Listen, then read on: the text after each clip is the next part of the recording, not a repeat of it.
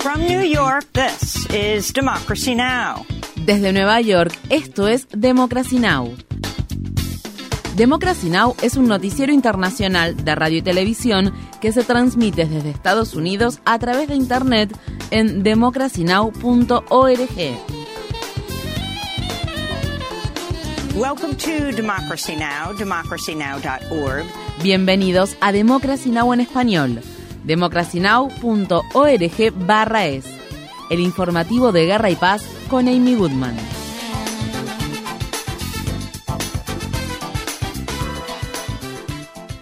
La presión internacional aumenta contra los planes de Israel de llevar a cabo una invasión terrestre de Rafah. Actualmente, Rafah alberga a más de un millón de gazatíes desplazados a quienes se les dijo hace unos meses que el área ubicada en el sur era una zona segura. El lunes, el presidente de Estados Unidos, Joe Biden, habló después de reunirse con el rey Abdallah de Jordania en la Casa Blanca. El rey y yo también discutimos la situación en Rafah. Como dije ayer, nuestra operación militar en Rafah, la principal operación militar en Rafah, no debe ser ejecutada sin un plan creíble, un plan creíble para garantizar la seguridad y el apoyo a más de un millón de personas que ahí se refugian. Biden se corrigió rápidamente después de describir la operación de Israel en Rafah como nuestra operación. Biden también dijo que su gobierno está trabajando en un alto el fuego de seis semanas en Gaza. El director de la CIA, William Burns, está en el Cairo para mantener más conversaciones sobre una posible tregua. Pese a sus declaraciones, Biden se ha negado a imponer condiciones para otorgar los miles de millones de dólares que Estados Unidos sigue enviando en ayuda militar a Israel. Estas son las palabras del portavoz del Consejo de de Seguridad Nacional John Kirby ante la pregunta de un periodista. ¿Alguna vez el presidente ha amenazado con retirar la ayuda militar a Israel si llevan adelante una operación en Rafah que no tenga en cuenta lo que sucede con los civiles?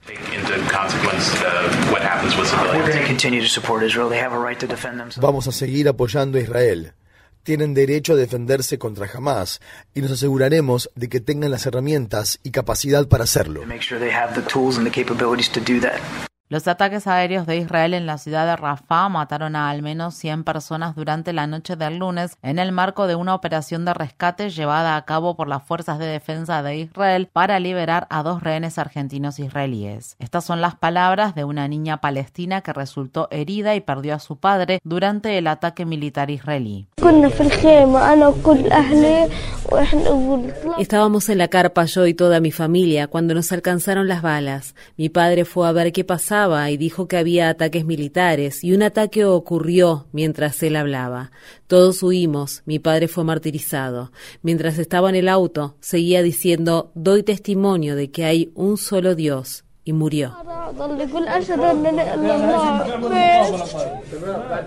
Amnistía Internacional dice que la población de Rafah se ha quintuplicado desde que comenzaron los ataques israelíes contra Gaza el 7 de octubre de 2023. En un nuevo informe, Amnistía pide que haya una investigación sobre crímenes de guerra en los ataques que Israel llevó a cabo en Rafah en diciembre y enero, que acabaron con la vida de casi 100 civiles, de los cuales casi la mitad eran menores de edad. Esto ocurre en momentos en que los funcionarios de salud palestinos señalan que las Fuerzas Armadas israelíes han matado a más de 12.300 niños y niñas en la franja de Gaza en poco más de cuatro meses. Los actos de violencia israelíes en los territorios ocupados de Cisjordania continúan intensificándose. Al menos 22 personas, entre ellas un menor de edad, fueron detenidas durante unas redadas nocturnas en la ciudad de Jenin y otras zonas. Desde el 7 de octubre se han llevado a cabo más de 7.000 arrestos en los territorios ocupados de Cisjordania los palestinos que han sido detenidos afirman que sufren ataques violentos en prisión. Mientras tanto, un grupo de relatores especiales de la ONU señala que los asesinatos de tres hombres palestinos llevados a cabo en enero por soldados israelíes encubiertos en el hospital Ibn Sina en Jenin pueden ser catalogados como ejecuciones extrajudiciales y violaciones del derecho internacional de los derechos humanos y del derecho internacional humanitario. Los expertos de la ONU señalaron, al disfrazarse de personal médico y civiles aparentemente inofensivos y protegidos, las fuerzas israelíes también cometieron prima facie el crimen de guerra de perfidia. La perfidia consiste en utilizar el engaño y traicionar la buena fe. El lunes, manifestantes salieron a las calles de todo Estados Unidos a medida que aumenta el temor a un ataque sin cuartel contra Rafah. Las manifestaciones ocurrieron frente a la Casa Blanca en Washington, D.C., en Los Ángeles y en otras ciudades importantes. Alrededor de 20 activistas del movimiento Sunrise Movement fueron arrestados mientras ocupaban la sede de campaña de Biden en la ciudad de Wilmington, estado de Delaware. Los activistas dijeron que el mandatario estadounidense corre el riesgo de perder millones de votos jóvenes en noviembre. En Nueva York, los manifestantes bloquearon el tráfico alrededor de la terminal Grand Central. Activistas liderados por grupos judíos estadounidenses se manifestaron frente a la oficina del senador Chuck Schumer. Más temprano ese mismo día, manifestantes liderados por la organización Within Our Lifetime llevaron a cabo una manifestación de emergencia en Union Square. Democracy Now! estuvo ahí. Mi nombre es Nerdin Kiswani. No podemos quedarnos de brazos cruzados viendo cómo masacran a nuestro pueblo y haremos lo que sea necesario para detenerlo. Seguiremos protestando. Cerraron nuestra página de Instagram. La policía ha comenzado a ser más brutal, más terrible en sus arrestos y ataques al movimiento para liberar a Palestina. Están intentando silenciarnos porque la opinión pública y estas manifestaciones muestran que la gente de la ciudad de Nueva York y la gente de Estados Unidos apoya a Palestina.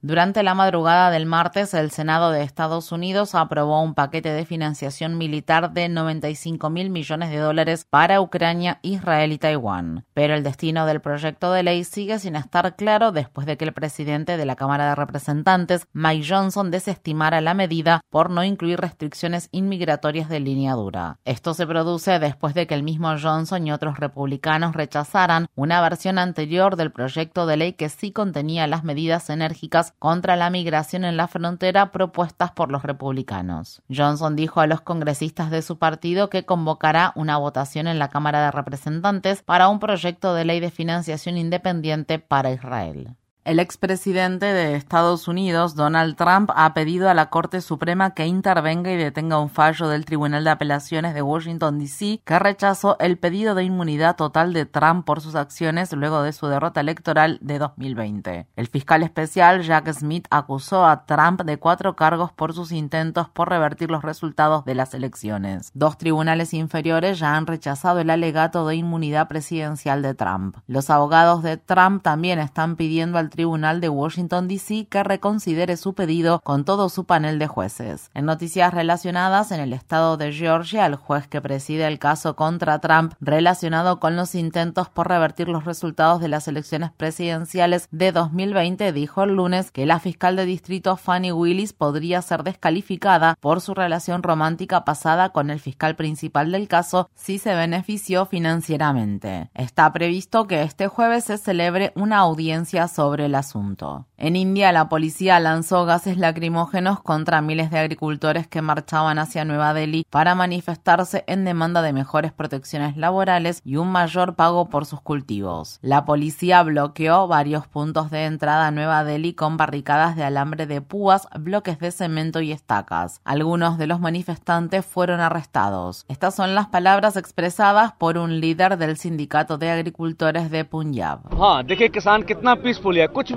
Mire que pacíficamente marchan los agricultores y sin embargo la policía lanza bombas lacrimógenas desde drones que sobrevuelan en el cielo. El domingo las autoridades de Trinidad y Tobago declararon una emergencia nacional luego de que un enorme derrame de petróleo ocasionado por un barco volcado ennegreciera varios kilómetros de las costas del sur de Tobago, cubriendo las playas con una espesa capa de petróleo. Aún no está claro cuánto petróleo se ha derramado y el gobierno aún no ha identificado al propietario del barco en gran parte sumergido que fue encontrado frente a la costa la semana pasada. El lunes en Kinshasa, capital de la República Democrática del Congo, estallaron manifestaciones cerca de las oficinas de la ONU y de las embajadas occidentales a medida que aumenta la ira por el incremento de los actos de violencia y la crisis humanitaria en el este del país. Los manifestantes quemaron banderas estadounidenses y de otros países y denunciaron el apoyo de las naciones occidentales a Ruanda, acusada de respaldar al grupo rebelde M23 y su complicidad en el conflicto. Estamos reclamando nuestros derechos. Al apoyar la rebelión, Francia y Estados Unidos están fomentando la guerra en el este de la República Democrática del Congo. Un país como Ruanda no puede luchar contra la República Democrática del Congo. Estamos marchando, no estamos invadiendo ni destruyendo la propiedad de las personas, pero el jefe de la policía envía a sus agentes para dispersarnos. Esto se produce al tiempo que miles de personas se han visto obligadas a huir de sus hogares a causa del avance del grupo rebelde M23 hacia Goma, una ciudad clave en el este del Congo. En Nueva York, los votantes de Long Island y una pequeña sección de Queens están emitiendo sus votos el martes para elegir quién ocupará el escaño vacante que dejó el desacreditado congresista republicano George Santos. En diciembre, la Cámara de Representantes de Estados Unidos votó a favor de expulsar a Santos por violaciones al financiamiento de campañas y sus muchas mentiras sobre sus antecedentes personales y laborales. En la boleta se encuentra el excongresista demócrata Tom Suozzi, quien anteriormente ocupó el escaño y se presenta como centrista. La candidata republicana es Massey Philip, una legisladora del condado de Nassau que en realidad está registrada como demócrata. Philip nació en Etiopía y fue trasladada en avión a Israel como parte de la Operación Salomón, donde luchó en las fuerzas de defensa de Israel antes de trasladarse a Estados Unidos. Los republicanos controlan 219 escaños en la Cámara de Representantes de Estados Unidos en comparación con los 212 escaños de los demócratas. Actualmente hay cuatro escaños vacantes en dicha Cámara. Infórmate bien. Visita nuestra página web democracynow.org/es. Síguenos por las redes sociales de Facebook, Twitter, YouTube y SoundCloud por Democracy Now! es.